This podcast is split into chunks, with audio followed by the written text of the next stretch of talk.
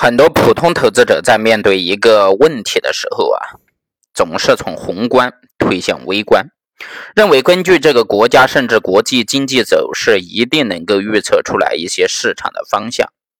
但是巴菲特说：“我不关心宏观的经济形势，在投资领域，你最希望做到的是搞清楚那些重要的，并且是可以搞懂的东西。实际上，有的时候啊，大势好未必对你好。”大事不好，未必对你不好。巴菲特一九九八年在佛罗里达大学商学院演讲的时候说：“我不关心宏观经济形势，在投资领域里，你最需要做的应该是弄清楚哪些重要，并认清可以搞懂的东西。对于那些既不重要也难搞懂的东西，把它们忘记就对了。如果你认为你所讲的是重要的，但是很难彻底弄明白。我们从来没有靠对宏观经济的感觉来买或者是不买任何一家公司。我根本不去在乎这些读不懂的这个预估利率啊、企业利润等，因为这些预估啊真的是无关紧要。巴菲特经常逆宏观形势而动，例如在一九七二年买了十斯糖果。虽然从那以后的不久，政府就实施了价格管控，那么股价也随之狂跌，但是巴菲特仍然继续买进，并不为所动。而事实证明，这个生意啊给了他很大的赚头，因为伯克希尔只花了两千五百万美元，然而十斯糖果现在的税前利润却高达了六千万美元。再比如，巴菲特眼中，他认为。通货膨胀并不是简单的经济现象。关于这一点，他是从以下四个方面来进行理解的。第一点就是说，从国内看呀，通货膨胀是过多的增加货币供应而造成的。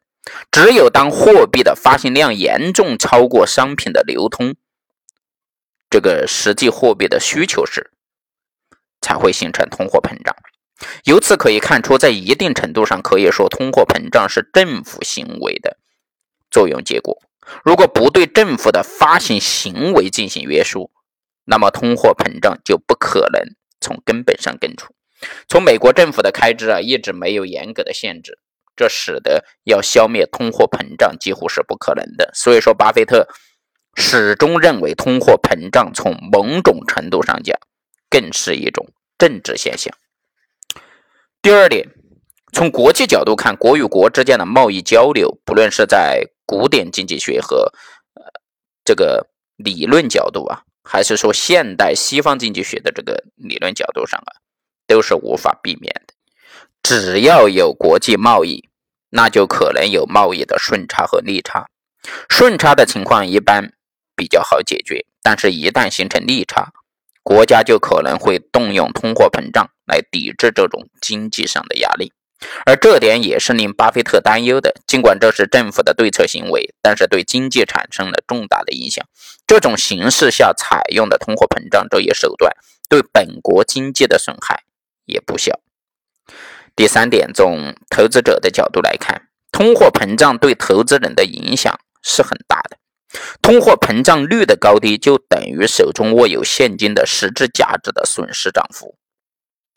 假设通货膨胀是百分之二十五，那么实际购买力就减少了百分之二十五。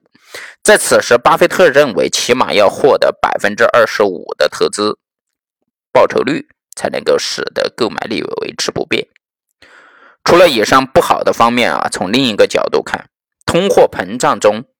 也存在着机遇，比如说伯克希尔公司在一九七二年付出了三千五百万美元买下了十次公司，相当于百分之八的税后回报率，和当年度的政府公债所提供的百分之五点八的回报率相比啊，实施的税后回报率百分之八显然不差。